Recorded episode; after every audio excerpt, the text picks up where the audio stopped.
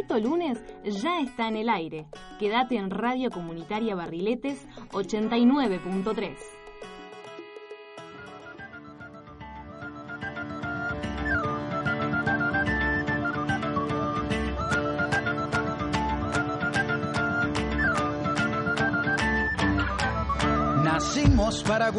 lo que el cuerpo sostiene. Aguantamos lo que vino y aguantamos lo que viene. Aguantamos aunque tengamos los segundos contados. Nuestro cuerpo aguanta hasta 15 minutos ahorcado. Aguantamos latigazos que nos corten los dos brazos. fracturas en cualquier hueso. Buenas noches, son las 8 de la noche. Estamos aquí en Maldito Lunes, este programa que eh, depende de la carrera de comunicación social de la Universidad Nacional de Entre Ríos. Estamos en un nuevo programa, en un nuevo lunes, un lunes atípico, ¿no? Porque eh, están acostumbrados, la audiencia está acostumbrada a escuchar del otro lado de la radio a Mauro Re. Mi nombre es Guido Pavolo, lo voy a estar supliendo durante los próximos programas de la temporada del ciclo 2016 de Maldito Lunes. Estoy acompañado acá a mi lado por mi co-conductora, mi amiga y compañera Verónica Garay. Buenas noches, Verónica. Buenas noches, Guido. Yo sigo. Por ahora sigo, no te voy a abandonar. No, no, pobre Mauro, no, no, no, mentira. Vamos a mandarle un saludo a Mauro, que bueno, eh, cuestiones laborales lo separan, digamos, del programa por por este por este ciclo. Vamos a ver, uno nunca sabe, quizás vuelve, pero un, un abrazo cordial desde acá y bueno, éxitos en, en lo que se viene, ¿no? Sí, seguramente nos estás escuchando desde el otro lado de la radio, Mauro, así que le mandamos un saludo. Estamos co- acompañados también por eh, nuestra amiga Victoria Natielo. Victoria, buenas noches, ¿cómo estás? Buenas noches, pero muy bien. Bueno, le contamos a la audiencia que Victoria es quien hace la sección De retratos. exactamente. Estamos con un lunes bastante atípico también, no solamente por esto, sino también por, por el frío. Venimos de la semana pasada que hubo bastante calor, ba- bastantes días de, de- de- se puede decir, de verano. Ahora venimos con eh, bastante frío. La temperatura eh, actual es de 14 grados 5 décimas y eh, la verdad que sí. Para mí de- que hace más frío igual. Más frío 14 todavía. grados yo siento un poco más, un poco menos. No sé, no Ya sé cuál será tenemos- la sensación térmica. ya la estaremos actualizando. Eh, venimos con un programa cargado, cargado de información. Tenemos eh, hoy tenemos, como bien decía Verónica, la sección de retratos con Victoria Natielo. También tenemos la sección del proyector, que la- a, a cargo de, de- de mi autoría, si se puede decir. También la, la sección de retroexpedientes con Antonella Carrizo. Y De- además tenemos a Lautaro Alarcón en Deportes, que bueno, eh, lo esperamos como siempre en la segunda parte del programa.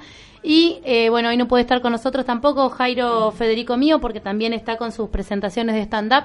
Así, Así es. que le mandamos un saludo, que es quien eh, eh, hace casi todos los lunes, viene haciendo Picadito Noticioso, que es con, con lo que cerramos, digamos, el programa. Así que bueno, un abrazo para, para Jairo y para Mauro, que, que hoy no están presentes. Del otro lado de la ventana nos está acompañando en la operación técnica Joaquín Pérez Campos. Joaquín, ¿cómo estamos? Muy bien, nos hace del otro lado del vidrio. Venimos del el programa de la Cultural, eh, que se da, se emite por eh, Radio Comunitaria Barriletes 89.3. También nos pueden escuchar por el, eh, la página de internet de, de Radio Comunitaria Barriletes. Un día, día del abogado, ¿no?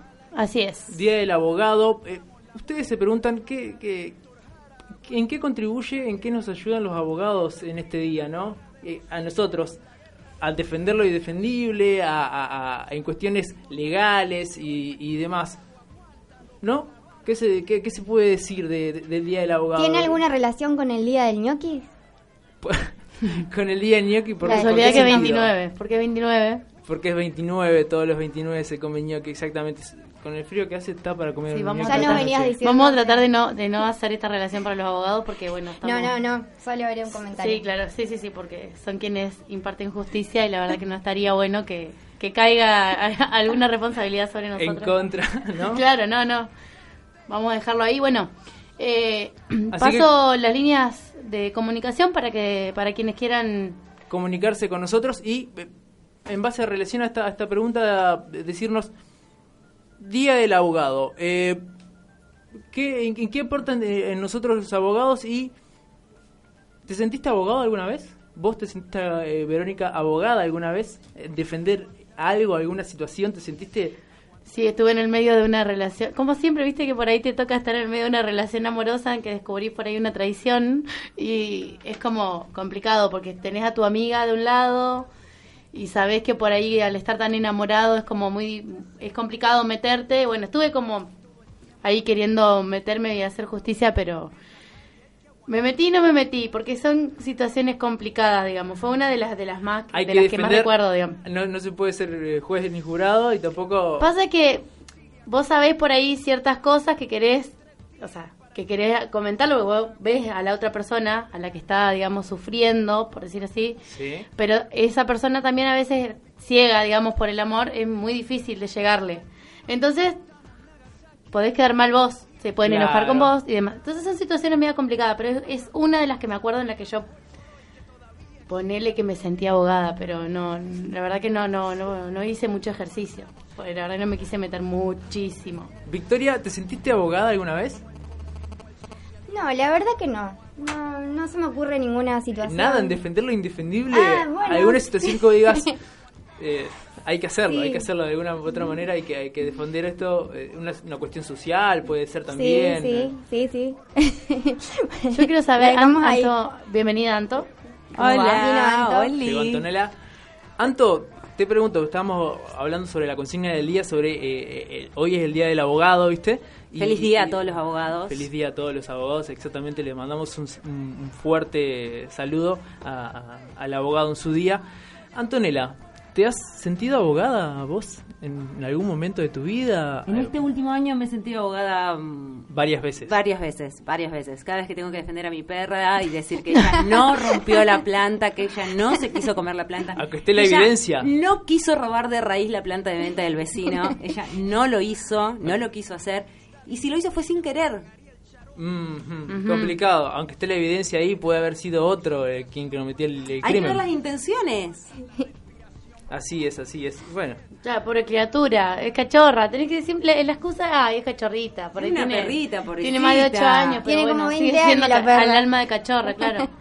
No, no, no, pero sí, en muchas situaciones, sí. En Anto. eso, defender eso, en justificar, todo. Ahora voy a tocar un poco tus sentimientos. ¿Cómo te sentís con esto de, de la ausencia de Mauro? Estoy que no doy más, chicos.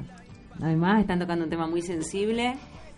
Mauro siento lado se destrozada. debe sentir también destrozado. Me siento destrozada. Vemos a Anto con lágrimas en los ojos. Sí, sí, sí, no, no Yo doy estoy más. esperando que Patrick caiga con la petaca para darle una mano a, a la Anto y, y Mauro, no, no Mauro- viene, digamos. no. Mauro tendría que estar acá eh, diciéndonos eh, en qué situación. Yo quiero pedir alguna prueba de vida de Mauro. Dijo que si nos es iba a cierto lo que escuchar. está haciendo, ¿no? No, creo, creo, creo en él, creo en él, creo en él. A pesar de tantas mentiras que nos ha dicho, creo que él, creo que él es un ex- podría haber sido un excelente abogado.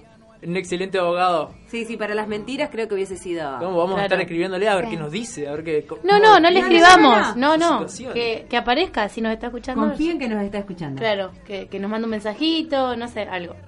Así es, eh, les recordamos las vías de comunicación para que puedan eh, contarnos en qué situación se han sentido abogados, ¿no?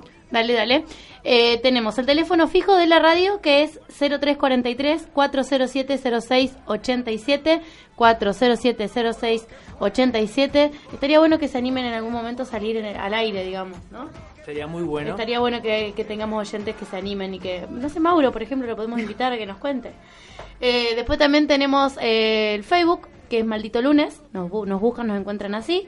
Y un número de celular para que manden su mensajito de WhatsApp, que es 343-633-7677. Así es. Ahora nos vamos con la banda del día eh, para escuchar un poco eh, en este nuevo programa de Maldito Lunes.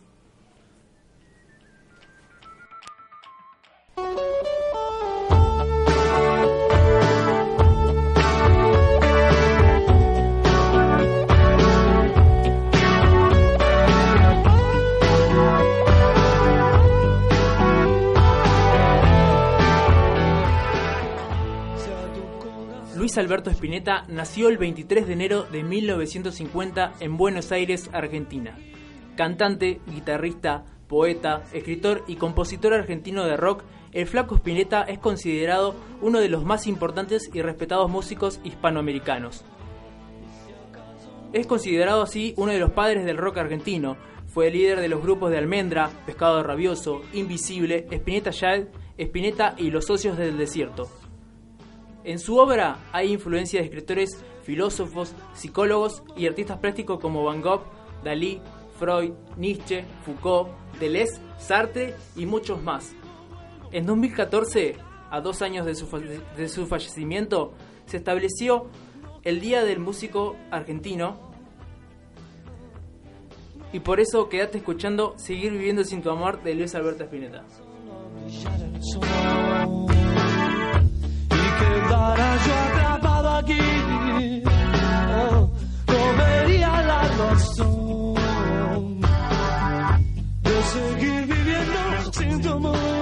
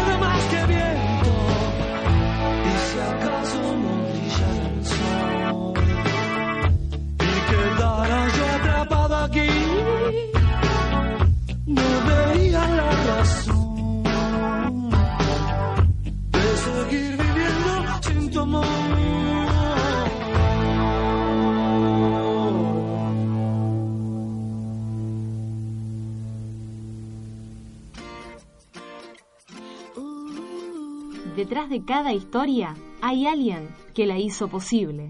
Retratos.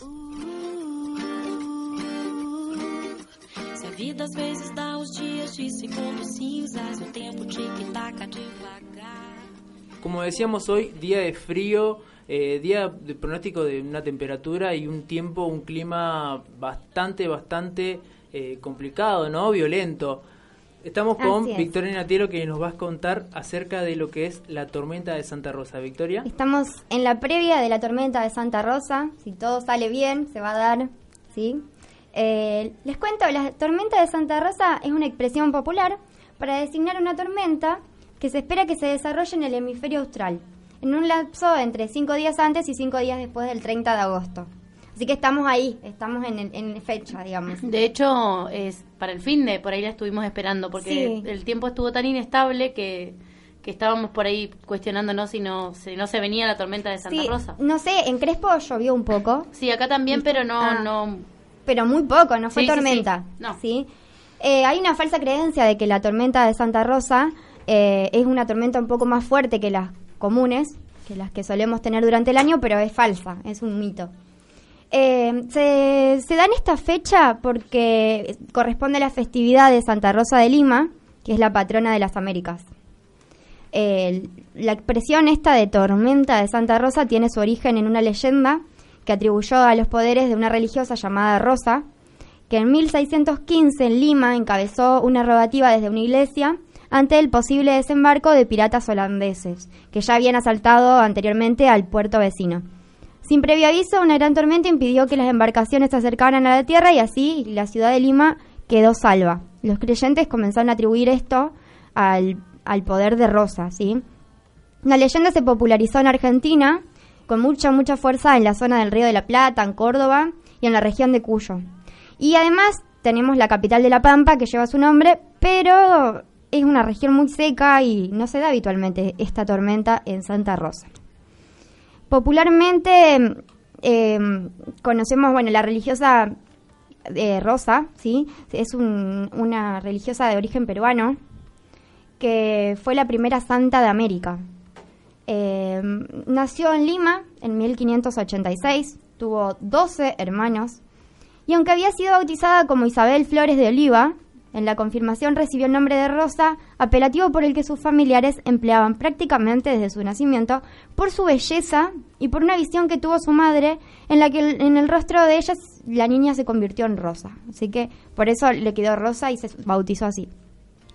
Santa Rosa, en su adolescencia, se sintió atraída con singular fuerza por el modelo de la dominica Santa Catalina de Siena y siguió su ejemplo. Se despojó, por ejemplo, de su atractiva cabellera y también hizo un, voto de castidad perpetua, contrariando los, pa- los planes de sus padres que por ser tan hermosa querían casarla, ¿sí?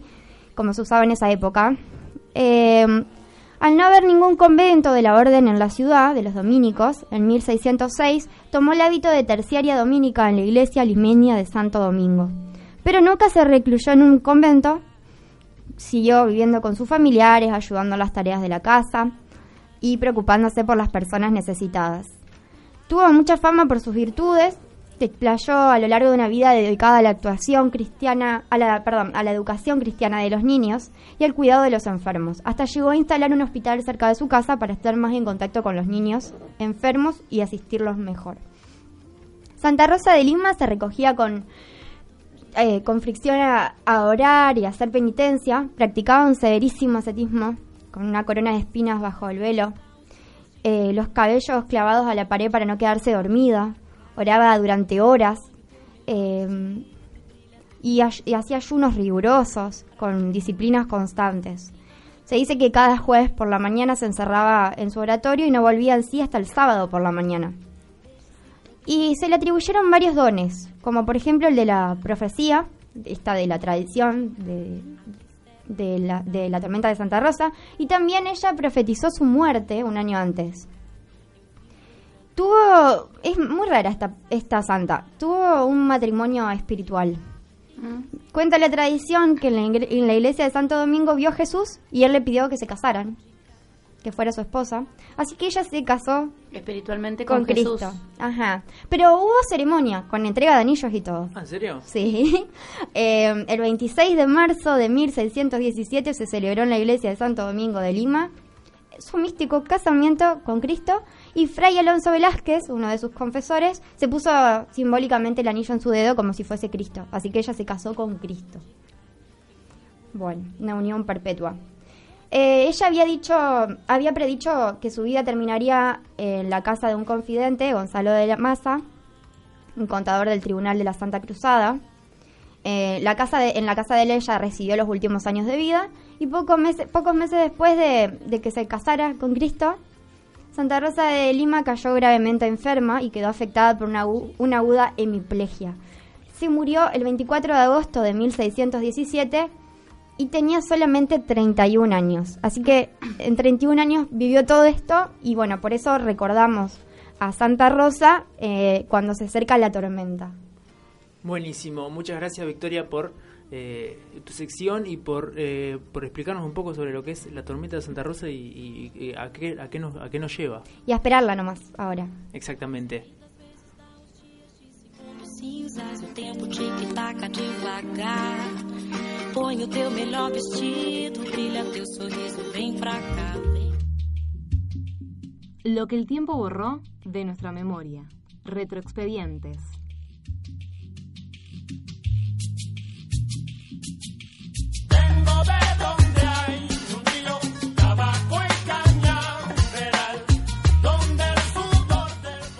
Bueno, y siguiendo un poco la temática de eh, lo que es el Día del Abogado, de lo que es eh, lo que es los juicios y lo que tiene que ver con la defensa de, de- de- de cuestiones políticas, estamos con Antonella Carrizo que nos va a hablar acerca de... Los juicios políticos. Hoy en Brasilia, Dilma Rousseff tuvo la oportunidad de dar su defensa frente a los senadores de la Cámara y decir, eh, declarar, digamos, su inocencia, ¿sí? que fue lo, lo que hizo.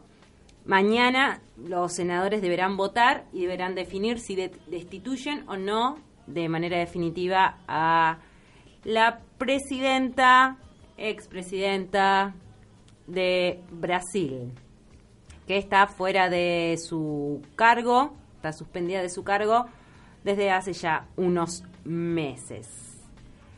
Eh, lo que hizo Retroexpediente fue buscar alguno- algunos juicios políticos anteriores.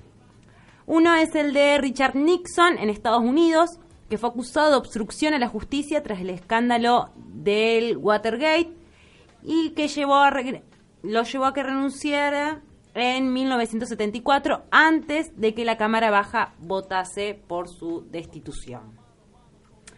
Después, un- con un caso más cercano en tiempo y en espacio, el de Fernando Lugo, en Paraguay, que fue destituido por el Senado tras un juicio político por mal desempeño de sus funciones, donde varios países se opusieron a esta medida. Eso mismo te iba a preguntar, si había algunos casos cercanos que tuvieran incidencia en, en este planteo hacia Dilma Rousseff. Está el de, el de Fernando Lugo, después está también el de Bill Clinton en Estados Unidos, también donde la Cámara de Representantes aprobó el juicio político por perjurio y obstrucción a la justicia en el caso Lewinsky y el Senado votó en contra de la destitución.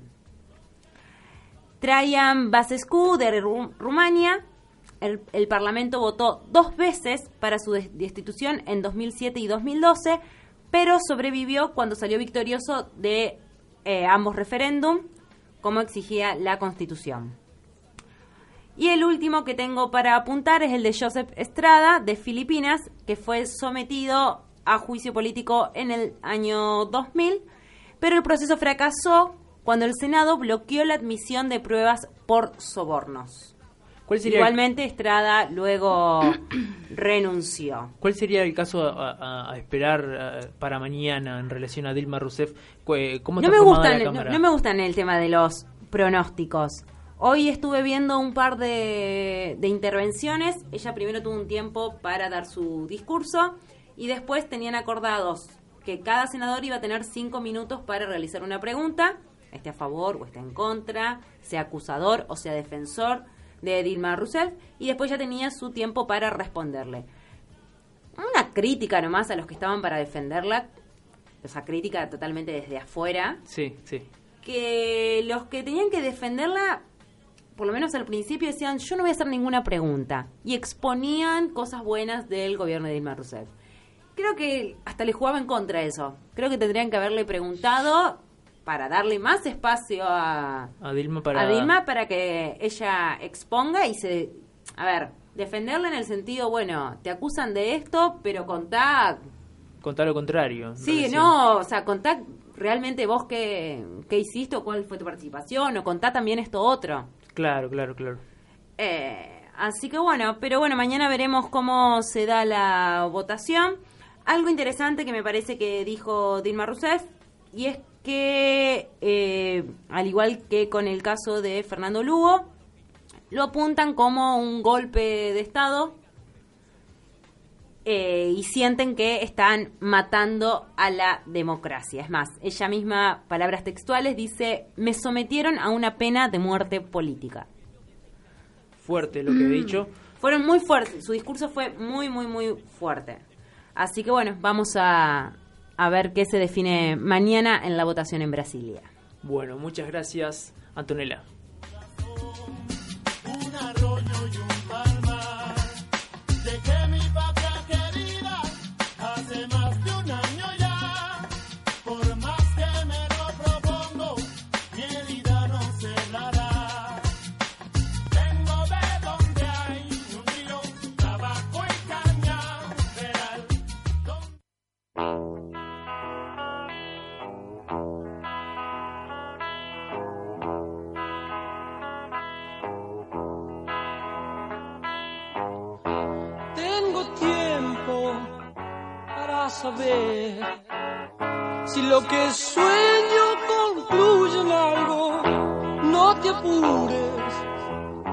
Más loco, porque es entonces cuando las horas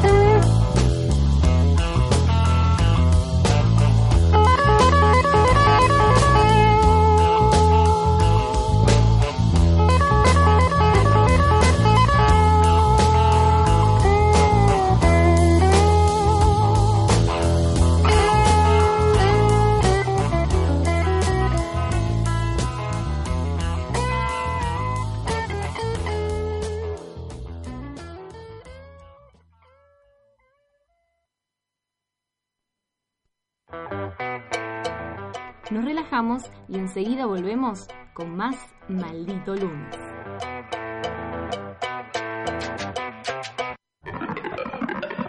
A ver, ponelo que se escuche.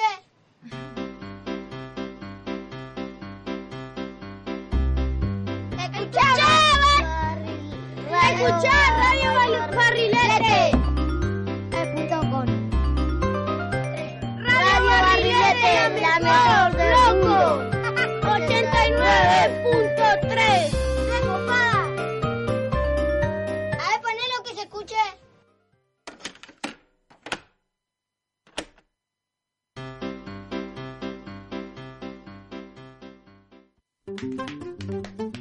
¡Ey! Vos, sí, vos. Vení, vení, acércate, pasa. Mira, mira, mira. Esta es la agenda de Radio Comunitaria Barriletes. Hola, mi nombre es Román Mayorá, soy docente de la Facultad de Ciencias de la Educación de la UNER y quería invitarlos entre el lunes 29 de agosto y el viernes 2 de septiembre a las 20.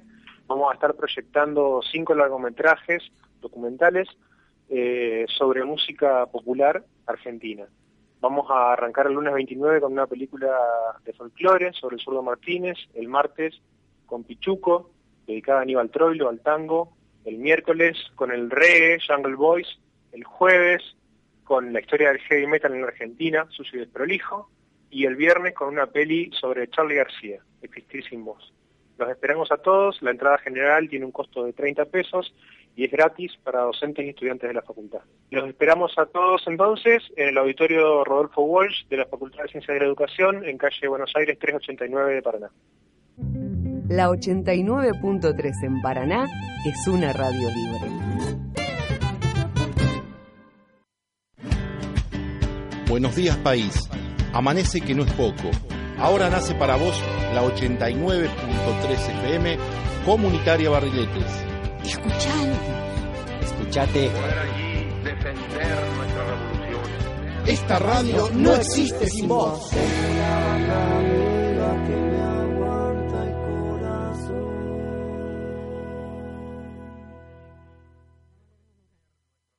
Estás escuchando Radio Comunitaria Barriletes, la radio libre.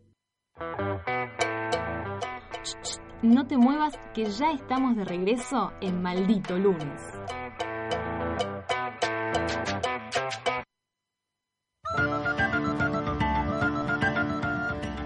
Recién escuchamos Bajan de Luis Alberto Spinetta y llegó la hora de leer mensajes. Mensajes de la audiencia que está respondiendo a la consigna del día. ¿En qué situación te sentiste abogado de alguien? Se ve que, que en, est- en esto, o sea, hay participación porque hay varias personas que se, que se ponen en ese papel de abogado, de justicieros, y creo que todos, es cuestión de ponerse a pensar un poco, pero creo que a todos nos ha tocado ese, ese momento. Y yo leyendo estos mensajes recién, eh, me fui acordando de situaciones similares en las que estuve también en ese papel. Tenemos, por ejemplo, nuestra compañera y amiga Nati Tealdo, que dice que ella se siente abogada todo el tiempo. Dice que quiere tener siempre la razón y ganar las peleas. Después, Damos fe de eso, porque Nati nos está escuchando. Defiende lo indefendible, Sí, capaz. así es. Bien. Después Yane Rodríguez dice que siempre defiende al que no está, o sea, al que no se puede defender. Después tenemos eh, un mensaje de Mile Biebke, Biebke. Biebke. Bueno, hay un apellido medio complicado y yo que ya, ya está, me sacan de lo común y ya no puedo leer. Dice, yo no sirvo para defender nada. Empiezo a hacer cosas como, bueno, eso es un punto de vista, pero si vamos a la cuestión filosófica de fondo, hay que determinar exactamente qué tipo de juicio estamos... Es como que, claro, se enrieda demasiado y, y no, no puede defender. Y no va al punto crítico, ¿no? Claro. Eh, bueno, ahora después tenemos un, un mensajito de Vale que nos dice que ella, eh, sobre todo en, en la época de facultad, cuando le querían tomar una parte del parcial que no había salido impreso, a la otra semana dice que se ponía la comisión al hombro, que hasta pelaba pruebas como el cronograma de cátedras, todo, o sea que con lo que con todas las herramientas que podía, ella se iba a poner a defender a, a la comisión. Es una, una situación importante lo que es la defensa, por ejemplo, de- de una comisión o de un examen oral. Ahí te pones la camiseta y defendés los puntos de vista. Yo, para mí, es una situación de, abogado. Me pongo cuando tengo que defender un examen oral que decís, ay, ¿cómo tengo que salir acá? Tengo que salir a remarla y llegar a puerto. Bueno, y después eh, tenemos un mensajito de Melina que dice que en el súper, eh, defendiendo el precio que vio y el que le cobraron, dice que le pasó hoy. Cuando le preguntan conocidos y amigos, dice asesoramiento por el simple hecho de ser abogada. A mí me pasa, a mí me pasa lo mismo. Yo soy, me volví muy abuela en el supermercado. Llevo lo, todo anotado y voy sacando cuentas. Si llevo 300 pesos, trato de, Yo también, yo de no excederme, de ir sacando cuenta. Y cuando llego a la caja y algo no, no, no, no me están cobrando algo que vi en la góndola, y bueno, acompañame hasta la góndola y, y- y vemos el precio, digamos, pero... Yo tengo acá también un mensaje de Pablo Collau que dice, yo me sentí abogado cuando me quedé con el seguro de vida de mis viejos. Esperemos que esto Ah, no sea bien. cierto. Esperemos que no sea porque cierto. después puso, lee, que después contestó otra cosa. Estoy esperando que el barba se lo Ahí lleve. está. Chiste, Ah, chiste terrible. terrible, claro, Pablo. no viene no viene Jairo y tenemos a Pablo claro. del otro lado que nos ayuda con... Que siempre participa, Claro. de hecho, de las Bien, consignas. Sí, sí, sí, es verdad, un gran saludo para Pablo. Bueno, les recordamos las vías de comunicación para que eh, puedan seguir respondiendo a la consigna de que en qué situación te sentiste abogado de alguien o de algo. o de una algo, situación. una, una situación, exactamente. Bueno, tienen el teléfono fijo de la radio, 4070687. Si no tienen el Facebook, que nos encuentran como Maldito Lunes. Y, eh, bueno, número de celular tienen, les dejo uno, pero se pueden comunicar, si tienen el número de Guido, de Anto, de Vicky, se pueden comunicar con cada uno de, de ellos. Si no, 343-633-7677. Por lo que fue y por lo que pudo ser, por lo que hay. El litoral habla a través del séptimo arte, el proyector.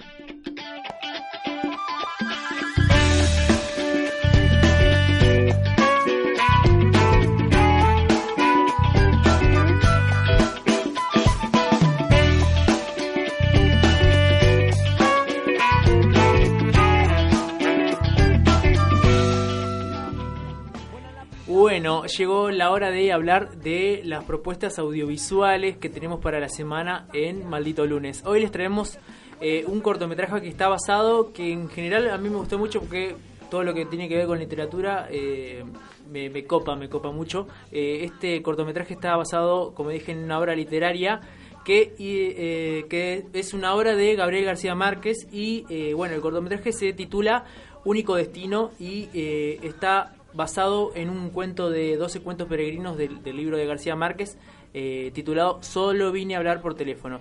En esta obra eh, que muchos conocerán y que nos mete en la historia de María de la Luz Cervantes, que es el quinto relato de García Márquez dentro de la recopilación de 12, 12 cuentos peregrinos, eh, hay un, giro, un vuelto de- una, vuelta de tuerca en esta producción. Único Destino es un cortometraje que, eh, como le digo, le da un, giro a, est- a esta historia de Solo vine a hablar por teléfono.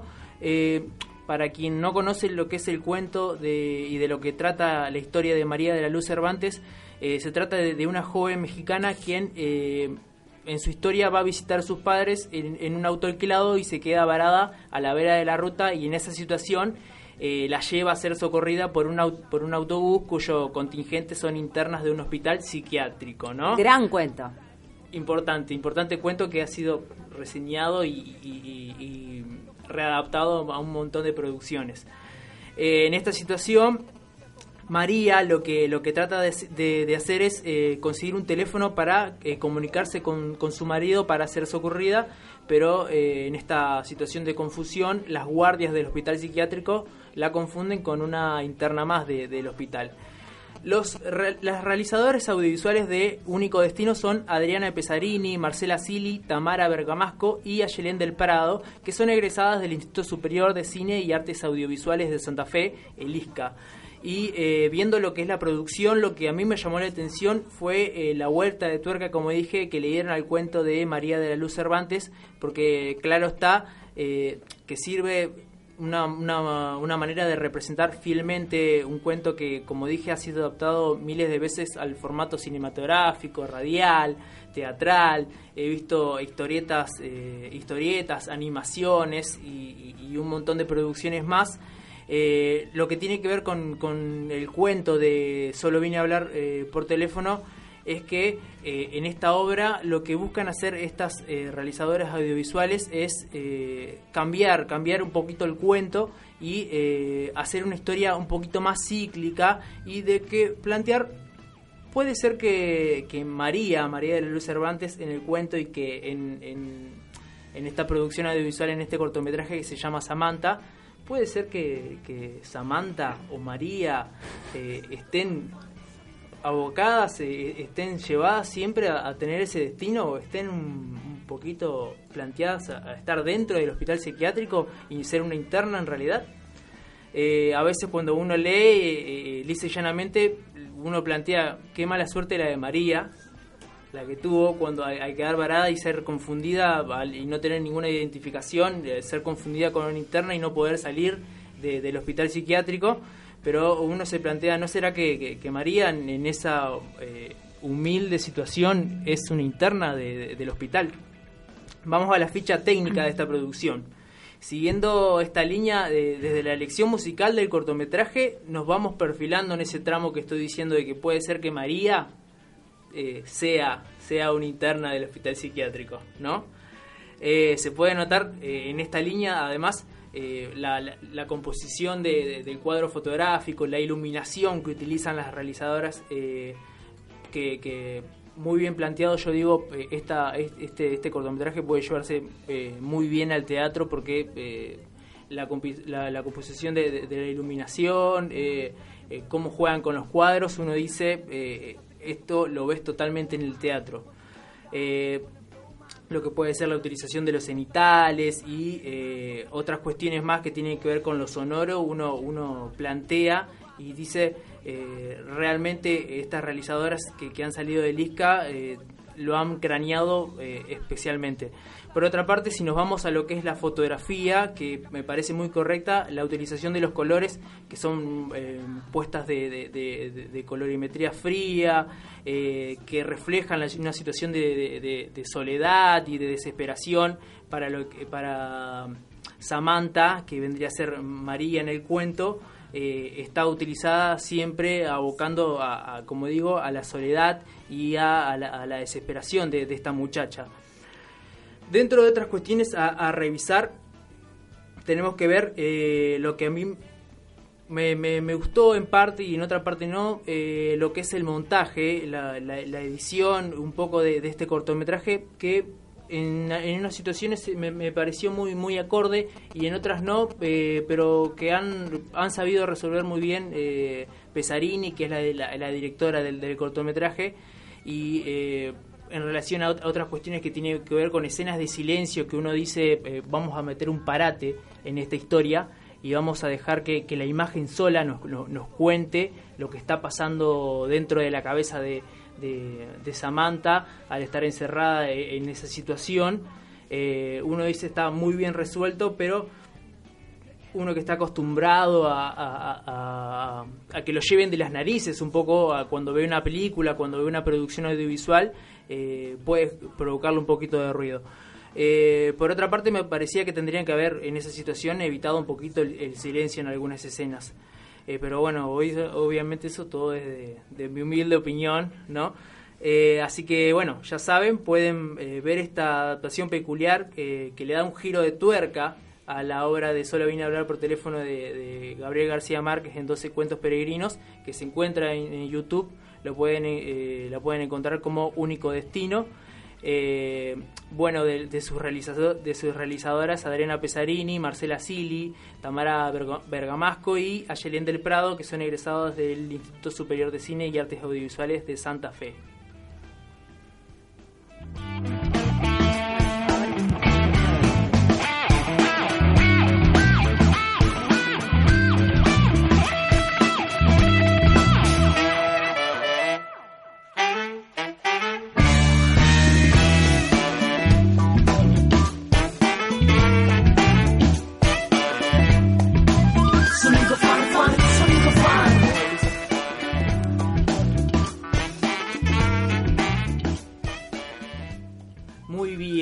Proyector nos vamos a... eh, estaba hablando yo hace un poquito sobre lo que es el teatro, sobre lo que son las, puestas y las producciones. Del 13 al 15 de agosto pasado se dio eh, lo, que es, lo que es una nueva edición de Teatro por la Identidad en Paraná.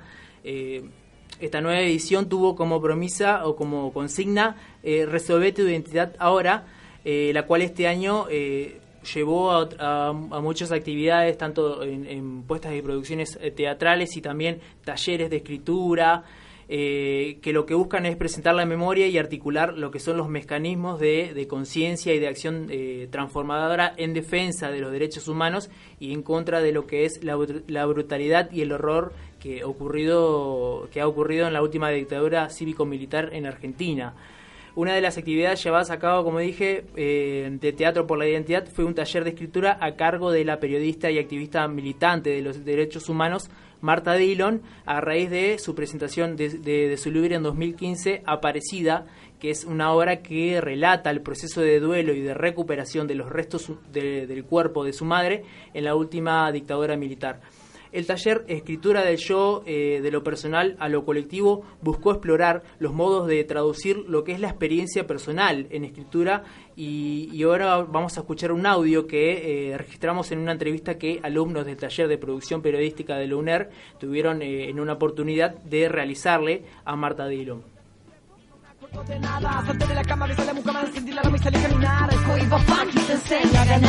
Eh, para mí el libro aparece muy aparece de inmediato cuando identifican a no a mi- no los restos de mi mamá sino los restos de los dos compañeros o sea el compañero y la compañera que se habían llevado con ella. Para mí la como la evidencia material de, de esas existencias de esas vidas y de esos afectos me, me pedía de alguna manera como, como también dar una, una existencia material a mi memoria, digamos. Todo eso que se hace, ese ritual de los velorios, ¿no? Donde la gente recuerda a la persona que ya no, que está ahí de cuerpo presente pero ya no está. Bueno, y entonces esa, el libro también era como una, una manera de, de velarla, digamos. Eh, cuando, cuando le puse punto final, eh, primero sentí algún temblor, ¿no? Porque aparte el punto final viene con la devolución de quien... Siempre hay una, una lectora o un lector privilegiado, digamos, que puede ser una editora o puede ser un, nadie, alguien de confianza. Eh, Pero digo, el, el día que yo le, le puse punto final, o que yo sentí que había terminado, agarré mi bicicleta y me fui a andar en bicicleta como loca gritando ¡Sí! este y sí hay hay este hay algo de que de hay algo del alivio yo sentí que que, que que sí, que me, que me pude separar por lo menos de mi madre, ¿no? A quien había arrastrado mucho tiempo con ese deber de memoria, con ese deber de dar testimonio, con... Bueno, creo que algo así va a pasar en otro sentido cuando logre declarar en el juicio, ¿no? Que estamos esperando, que es como la, como la otra parte del duelo, ¿no? Yo tuve esta, esta posibilidad de recuperar los, los restos, que es una posibilidad que tenemos muy poquitas personas, pero, pero también está esa otra posibilidad que nos ha permitido, digamos, esta, el fin de las leyes de impunidad, digamos, la anulación de las leyes de impunidad, que nos ha permitido construir, y acá sí uso esa palabra, construir estos juicios donde, donde tienen la particularidad de que no todos los testimonios aportan prueba, sino que hay muchos testimonios que lo que hacen es construir memoria. O sea, yo en, el libro insisto en la en la en esta memoria en singular también o sea que es la es una memoria común es una memoria de nuestro país es una memoria de nuestro pueblo pero me arrogo el derecho digamos de hablar de mi mamá de mi mamá de Marta Taboada ese ese deber de memoria eh, y, y cuando hablo de mi mamá también reclamo mi derecho al olvido, digamos, ¿no? En el, en el sentido de decir, bueno, hay, hay momentos en que es necesario olvidar para poder seguir viviendo, ¿no? Ahora, el deber de memoria para mí es una construcción más colectiva, es una construcción militante. En los últimos, en los últimos 30 años de democracia, digamos, una democracia que se funda que se funda en el nunca más, ¿no? Porque el, como uno de los primeros actos centrales de la democracia cuando durante la presidencia de Alfonsín fue el juicio a las juntas y esa declaración de, este, del, del nunca más fue fue un, un modo de decir bueno más allá que después vinieran las leyes de impunidad y etcétera, pero fue un modo de decir realmente, o sea, acá no volvemos. Entonces digo, a, eso es un deber de memoria, esa construcción permanente y que ahora cuando te das cuenta que, puede ser amenazada, se vuelve a tener esa fuerza de deber. Amenazada porque, porque, porque de pronto me parece que ahora hay otro nunca más, que es el nunca más de la corrupción, ¿no? El nunca más de este de que, que no no no voy a negar ni la ni la corrupción ni la necesidad de que no de que de este de la transparencia dentro de la política pero lo cierto es que este, detener a Eve porque no se presentó una declaración y a, llamarla desquiciada y este y hablar de ella este pensando en ella como una persona que se enriqueció con sueños compartidos, que creo que realmente si vos la vas a buscar no hay un enriquecimiento esa, es una construcción de un contrarrelato, ¿no? Donde volvemos volvemos a poner en duda esto el curro de los derechos humanos, ¿no? Como que nos hemos enriquecido por haber haber tenido reparaciones económicas por la ausencia de nuestros padres o madres, por ejemplo, ¿no?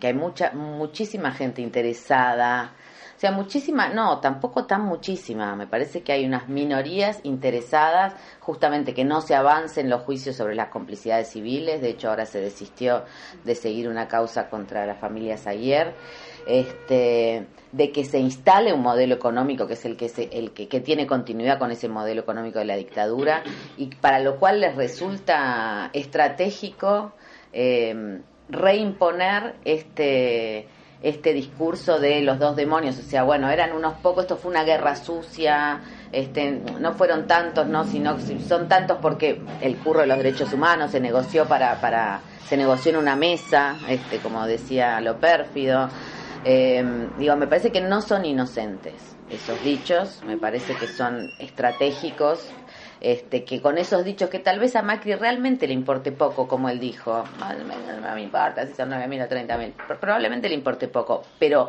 a sus aliados, que son este, las familias agroexportadoras, a, la, a quienes les transfirió una cantidad de recursos impresionante, que con esa transferencia de recursos podríamos pagar las cuentas de luz y gas de acá a, este, al 2018, este, les importa mucho.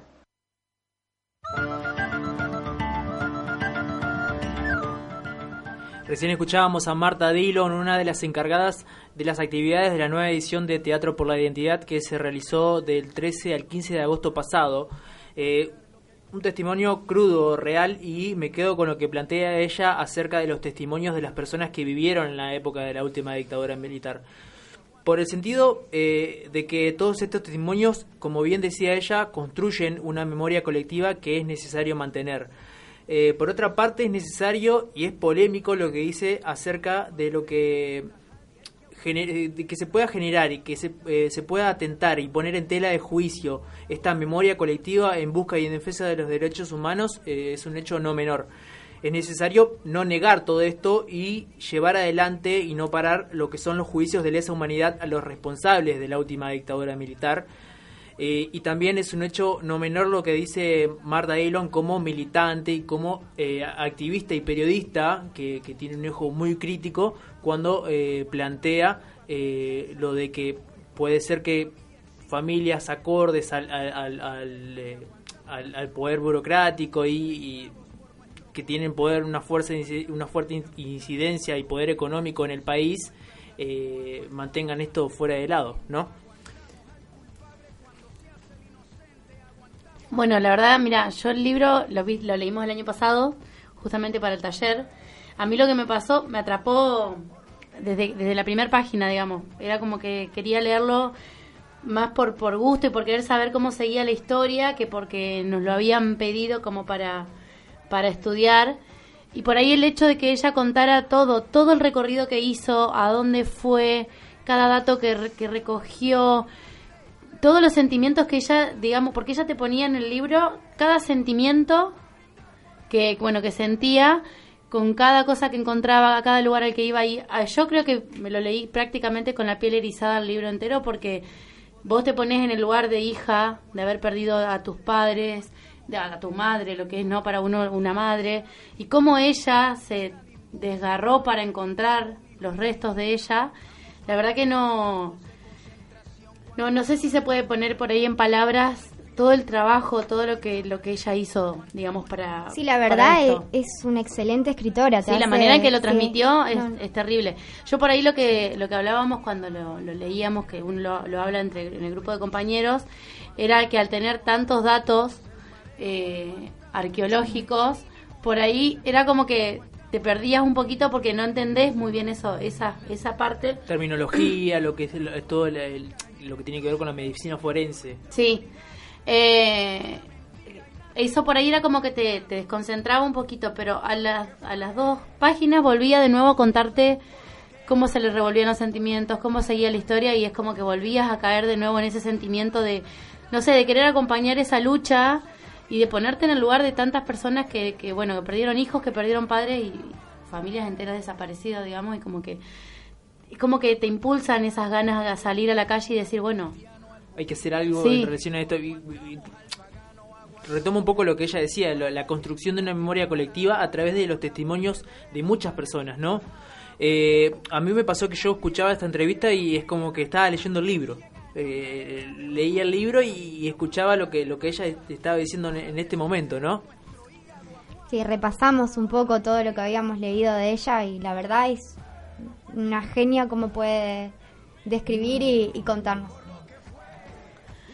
Eh, bueno, el nombre del libro es Aparecida, así que por ahí para quienes lo quieran lo quieran leer y, y quieran eh, Sí, conocer un poco más, sí, es muy recomendado el libro, sobre todo por ahí para, creo yo que, el- que por ahí los de nuestra generación eh, para abajo es mucho lo que uno eh, lee y estudia en la escuela y lo que aprende por ahí como no fue tan no lo vivió tan de cerca por decir así o por ahí yo no tengo conocidos que hayan vivido esto.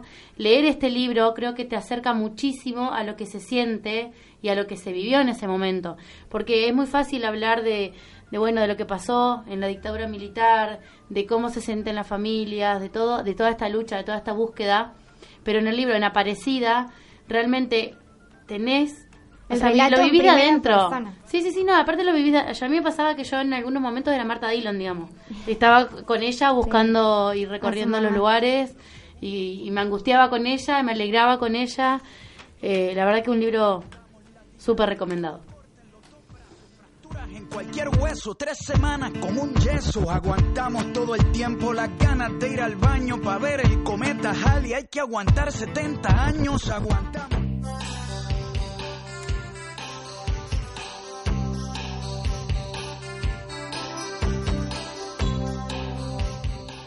Muy bien, ahora vamos con algunos mensajitos de WhatsApp en relación a la consigna del día que es, eh, ¿alguna vez te sentiste abogada de alguien, abogado de alguien en alguna situación? Seguimos con mensajitos eh, que por ahí sigo con esto de identificarme con, con muchos de los que de los que leo. Denise dice, cuando me pongo el equipo al hombro y le pido al DJ los temas que nos gustan. Díganme quién, a quién no le pasó de estar en una fiesta, en un boliche. Yo creo que pasa más en casamientos y fiesta de 15, que uno siente más como un, no sé, es como otra relación con el DJ y, y bueno, el DJ se tiene que bancar que estemos cada dos minutos pidiéndole algún tema para bailar y, y joder, digamos, con nuestros amigos. Después Mara, por ejemplo, nos dice que ella se siente abogada defendiendo sus derechos de médico residente o cuando exige igualdad de derechos laborales, cuando exige que le den a la embarazada el lugar en el colectivo, que esa también es otra, por ahí que uno, yo no sé si, no, no- por ahí no me animo a decirlo, pero miro fijo cuando hay una persona que tiene una embarazada delante o una abuelita. Y es como que por ahí ahí te, te das cuenta, te pones ahí en ese lugar de, de- de justiciero. Y también le vamos a mandar un mensaje a Pame Yap, que nos escucha todos los, todos los programas y que sabemos que nos está escuchando hoy Le también. mandamos un, un- un saludo a, a Pame por, por el aporte a, a Maldito Lunes con sus mensajes. ¿Se acordaron de algún, de algún momento, alguna situación más donde se... Guido todavía no respondió a la Ah, consigna. verdad, Yo ya la, ya la respondí muy bien, Antonella Carrizo. Ya dije muy bien cuando tengo que rendir un examen oral. No, no, no, no, no, no, no, no, no. Lo tiraste, no, no, no, no, no, no. Puntual que contaste Claro. por el micrófono. Ahora queremos que lo cuentes al aire. Me, me- me pasó una situación y que tiene que ver con todo esto de la abogacía y con todo esto de, de la- de las leyes, ¿no? En una rendida de, de- de- de un examen de, de una materia que se llamaba Legislación en Comunicación. Le mandamos un, un fuerte saludo y, y- y un abrazo, un abrazo a a Alejandro Caudis, eh, mi profesor que me bancó, me bancó mucho y, y me ayudó mucho con la remada, con la remada de la rendida, que la tengo ahí puesta como una de las rendidas más difíciles de, de, mi, de, de- mi carrera, que todavía no he terminado, pero que una de las rendidas más difíciles, que eh, la verdad que sí, me puse en una situación de abogado, así que por eso creo que me aprobó, para ponerme en una, en una posición de defensa, de defender lo indefendible, que bueno, uno en esas situaciones se pone nervioso, se olvida de, de- de términos, se olvida de leyes, se olvida de muchas cosas, Términos, pero que... es lo que más me cuesta cuando, cuando, cuando tengo que hablar, digamos, en- de lo que a las leyes se refiere, soy malísima. Así es. Bueno, eh, nos vamos, pero antes te anticipamos que eh, cómo va a estar el clima en Paraná y saludamos a todos los que participaron del programa.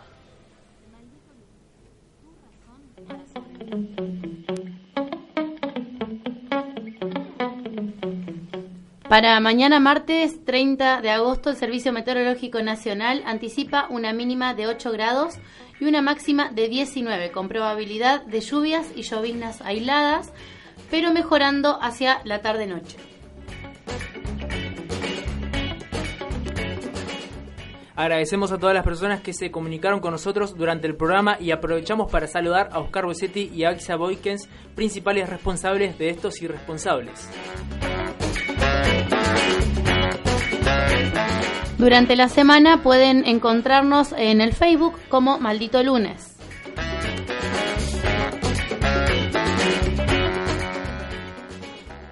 En la conducción estuvo Guido Pobolo, en la operación técnica Joaquín Pérez Campos y en la condu- co-conducción Verónica Gareis.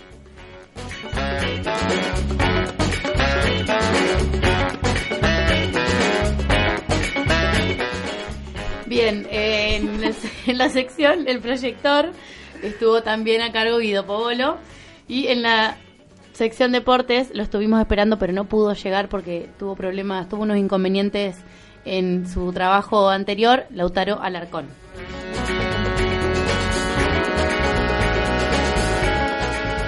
En la sección retratos estuvo Victoria Natielo y en la sección de retroexpedientes Antonella Carrizo.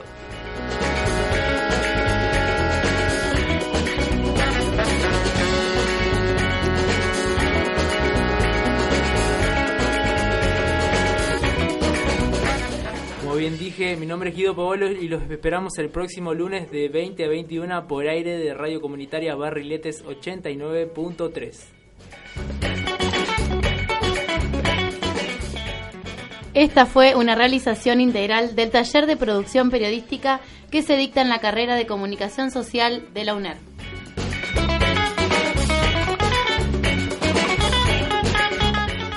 Recordar la vida, recordar vivir la vida a lo loco, que lo bueno dura poco. Maldito lunes. Chau, hasta la semana que viene.